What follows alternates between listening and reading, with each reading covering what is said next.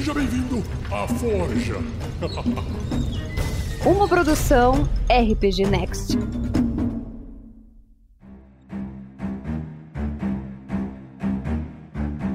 Os Deuses do RPG, um podcast do RPG Next, trazendo as religiões para você. o podcast mais abençoado ou amaldiçoado da sua podosfera. Eu sou o Thiago Santos e estou aqui com ele, Vinícius Vaz. Fala galera, Mas antes da gente começar o programa, não se esqueça, curta o nosso canal no YouTube, se inscreva em nosso canal na Twitch, siga a gente no Instagram, curta a nossa página no Facebook e acesse padrim.com.br barra rpgnext. Venha fazer parte da nossa sociedade secreta, faça parte, Hum. que não é tão secreta assim, mas faça parte, seja você também um guerreiro ou uma guerreira no bem. Salve, salve galera! Nesse programa a gente vai falar sobre Corelon, ou Corridor, como diria Galvão Bueno, o criador dos elfos. Você que gosta de elfo, escuta esse programa aqui que eu tenho certeza que você vai gostar. o Corelon tem como símbolo sagrado a lua minguante ou a explosão de estrelas. O portfólio dele é a magia,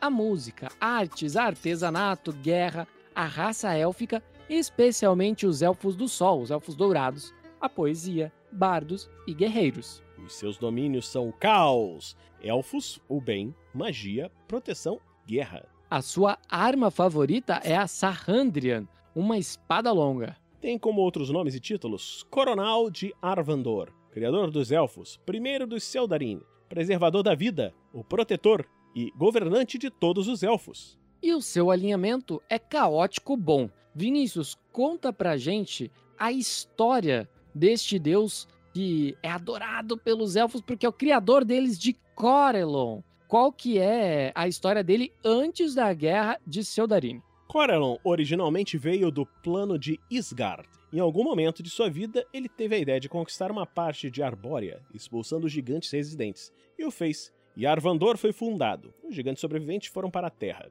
Os elfos abandonaram sua imigração para Arvandor e fundaram Jotunheim em Isgard, a primeira camada de Isgard. Ele costumava ser todos os aspectos élficos em um, mas fixou sua forma na de um guerreiro alto-elfo quando ele fez Araushni como sua noiva. O pano de fundo dessa fixação foi criar um equilíbrio perfeito com seu guerreiro masculino com a artista feminina de sua esposa e assim por diante. Ele também deu o domínio sobre os elfos negros às mulheres dessa raça. Ou seja, é um- uma raça onde as mulheres comandam, é um matriarcado. Eles tiveram filhos gêmeos, o mais velho chamado Vairaun e a mais jovem chamada Elistre, dos quais esta foi a favorita. Também uma outra filha mais tarde, Vandria, atual deusa élfica da tristeza e vigilância. A essa altura, sua inimizade com Grunch, que nós falamos no primeiro episódio aqui, do Regra dos Deuses, era bastante antiga. Segundo as lendas, tudo começou com ele participando da manipulação de lotes em detrimento de Grunch,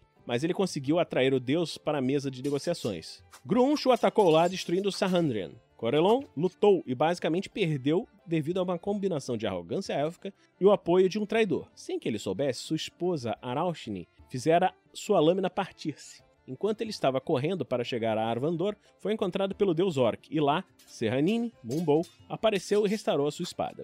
O deus Elf e Orc lutaram e Corelon desarmou e arrancou um dos olhos de Grunch. A batalha terminou porque Corelon não podia matar um inimigo desarmado e ferido. Ele então voltou para Arvandor, porque Grunch prometeu que iria lutar com ele se ele ficasse, e o deus élfico não quis arriscar sua própria morte. Ao chegar em casa, foi atacado por Malar, que foi fora persuadido por Araushni a atacar Corelon. Eles lutaram e o deus élfico venceu. E aí começou a Guerra dos Seldarin, logo depois. Fala aí, Thiago, como é que foi? Então, a Araushni tentou matar o marido novamente. Que relacionamento gostoso de viver, né? Né? Desta vez, iniciando uma guerra entre um exército de panteões que eram contra os Seldarini, como o panteão dos Goblins, dos Bugbears, dos Kobolds e outras divindades. Esperava que esse exército perdesse. Enquanto isso, Araushni e seu filho e confidente Varon, eles seguiram o plano real, envolvendo a organização de assuntos para que Elistre desse ao pai uma bainha amaldiçoada, com a intenção de fazer Eilistrei perfurá-lo com flechas. A batalha começara. A essa altura, Corelon sabia que tinha um traidor em seu panteão. Quando Galnardur, uma variável fora dos cálculos de Araushni, apareceu, o Corelon entendeu as profundezas a depravação das quais o traidor era capaz, pois o deus Uz só poderia chegar a Arvandor quando houvesse uma força real do mal. Durante a guerra, Corellon foi atacado por um deus ogro e tentou sacar sua arma, mas Sahandrian ficou preso na bainha amaldiçoada e as flechas de Elistre o atingiram ao invés do ogro. Dois fatores salvaram Corellon: a robustez de sua caixa torácica, ou seja, ele tinha um tanquinho. Fica aí com essa imagem mental. E o fato de Elistre usar flechas para matar um ogro, ficando presas na caixa torácica. Araushni tentou envenená-lo com uma dose do veneno de caça de Elistre, mas ele foi salvo por Serraine Mumbo. Depois que o Corellon foi curado, Araushni e Vairum foram a julgamento. Serranini contou sua história e a sentença foi banimento. Mas a natureza do banimento entre mãe e filho era diferente, pois o último ainda tinha chance de retornar, enquanto a primeira não. Eilistrae seguiu voluntariamente para o exílio a pedido de seu irmão, pois ela tinha visões de tempos obscuros indefinidos, e que ela acreditava que poderiam ser interrompidos se ela também se exilasse. Esses tempos sombrios acabaram sendo a ascensão dos Drow. Araustne foi declarada Tanari, e depois de uma breve luta contra seu ex-marido, ela escapou, se tornando logo depois a deusa aranha, conhecida como Após a descoberta da traição da esposa de Corellon,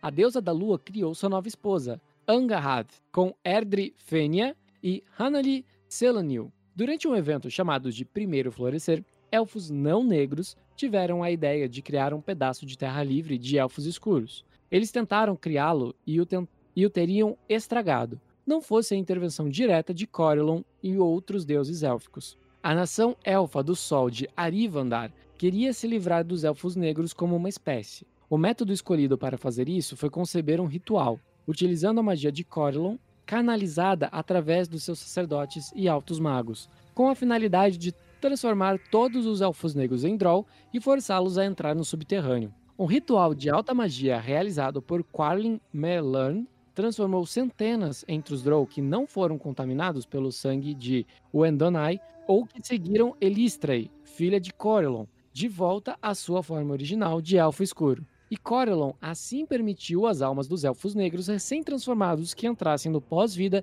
em Arvandor. E quais são seus inimigos, Vinícius? Eu acho que o principal inimigo dessa galera aí é quem consegue, tenta né? falar o nome deles. Corellon tem uma vasta lista de inimigos, sendo os principais deles Grunge, Love, sua ex-mulher, seu filho exilado e panteão inteiro dos Drow. Além do panteão Goblin, Orc, Sirik, Malar, Bane e Talos. Assim, todo mundo gosta muito dele, né? Quais são os seus aliados, né? E outros relacionamentos? Bom, ele é líder do panteão Teldarin, quase inteiro, né? E é marido de Angarad, e já foi aliado também de muitos líderes de panteões como o Anão, Halfling e Gnomo, achando a expansão humana algo a se temer. É aliado também de sua filha Elistrae, mesmo não sendo muito próximo dela. Não tanto quanto Erevan Iliseri, que é muito próximo a ela. Será que tem a ver com o nosso Erevan do Tarrasque na Bota? Sim, eu quero dizer que sim. tá certo. E como é que funcionam os clérigos de Corellon? Entre os acólitos de Corellon há elfos, Eladrin e seus descendentes, assim como muitos bardos. Seus clérigos utilizam argolas de prata e roubes do azul mais brilhante. Um dos seus mais frequentes dias sagrados é a lua minguante, quando informações geológicas naturais sacrificam mensalmente objetos de grandes belezas. Agora fala um pouquinho dessas ordens aí para depois a gente entrar na doutrina de Corellon. É, as ordens, na verdade, só tem uma, né? Só tem uma ordem que é a Sociedade da Flor Esquecida. Trata-se de uma dispersa organização feita de cavaleiros e guerreiros élficos, com a finalidade de recuperar antigas relíquias élficas de reinos abandonados. Ou seja, desta forma, eles fazem uma cruzada para reaver os itens que contam a sua história. E como que é a doutrina de Corellon, Vinícius? Primeiro, os elfos são escultores e guardiães de mistérios mágicos, enfim. Segundo, traga a beleza que o envolve e deixe o espírito dançar desacorrentado. Terceiro, procure novas experiências e novos caminhos. Quarto, guarde-se contra aqueles que podem destruir, não podem criar. Quinto, compartilhe do mundo místico e natural. Sexto, Seja sempre vigilante contra o retorno das trevas banidas e tenha força em seu coração para combater a corrupção da Rainha Aranha. E quais são as curiosidades aí, ô, Thiago? Vamos lá. A primeira curiosidade é a seguinte, Vinícius: o Corelon é uma divindade metamorfa e andrógena, sem gênero definido, apesar de ter se acostumado e se fixado como um alto-elfo masculino. Após a praga mágica, o poder de Corelon permaneceu no de uma divindade maior, algo que não podia ser dito sobre as outras divindades dos Seldarin. Corelon governa o plano de Arvamor, aprovando aqueles que matariam orcs ou seguidores de Loth, abençoando aqueles que ajudam os outros. Sempre está usando um manto ciano e um largo amuleto de lua minguante que funciona como amuletos de pura bondade. Corelon é um mestre espadachim e um poderosíssimo mago, com acessos a magias de todos os círculos, além de ser imune a magias de ilusão, efeitos que limitem sua movimentação, ataques mentais e qualquer ferimento feito por uma arma com um encantamento menor que mais 3. Ou seja, ele é quase mortal por qualquer aventureiro, né? Pois é, o cara vai lá com tentar com uma arminha mais um, não acontece nada. Mas também você vai querer bater num deus? Para todos os elfos, Corelon é a definição de perfeição encarnada. E no Tarrasque na Bota, nenhuma citação foi feita até o momento a Corelon, durante as aventuras, até aqui, mas é algo bem possível caso a gente acabe interagindo com algum elfo em algum ponto das nossas diversas aventuras em Storm King's Thunder. Vinícius Watzel, no final deste programa, eu quero que você diga para as pessoas como é que elas acompanham a SKT. Você pode ir no site do www.rpgnext.com.br. Nós também estamos no YouTube e em todos os agregadores de podcast, seja lá o Apple Podcast, Podcast Addict, Google Podcast, qualquer agregador que você tenha. Basta você buscar por Tarrasque na Bota ou, se você preferir, buscar pelo RPG Next, que aí você, além de ouvir o Tarrasque na Bota, você vai ouvir os nossos outros programas, como Regras do D&D, Regras do GURPS, ou os outros, é, a Forja e tudo que nós produzimos. Fechou. E esse daqui foi o Deuses do RPG comigo, Thiago Santos, e com ele, Vinícius Watzel. Até a próxima. Até a próxima, galera. Tchau.